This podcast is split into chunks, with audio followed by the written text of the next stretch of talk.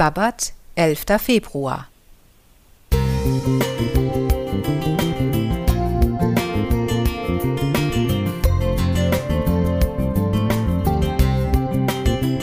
Ein kleiner Lichtblick für den Tag.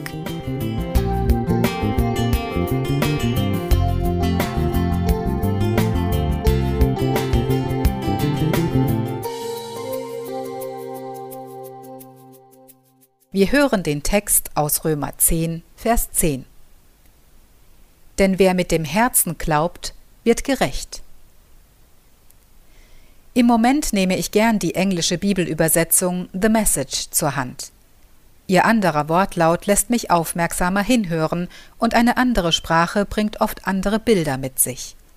Zum Beispiel das englische Wort embrace, umarmen. Denn wer mit dem Herzen glaubt, wird gerecht, schreibt Luther.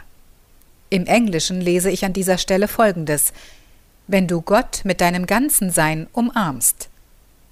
Glaube als Umarmung, was für ein Bild. Lange habe ich andere Bilder mit dem Glauben verbunden, vor allem kämpfen, an Gott festhalten und in und an ihm bleiben.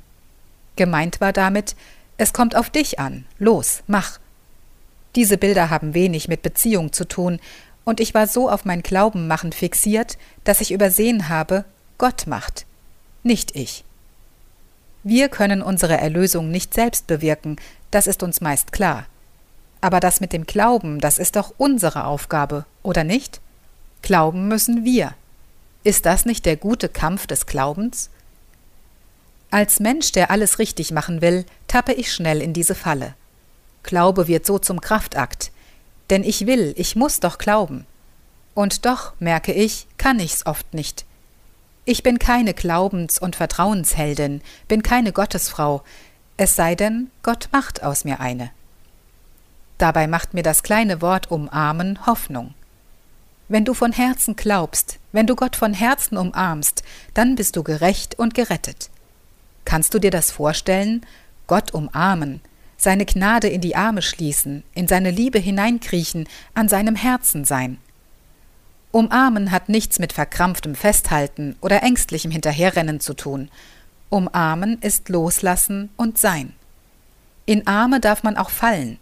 Wo ich umarme und umarmt werde, bin ich sicher. Da kann ich Gott nicht verlieren und er mich auch nicht.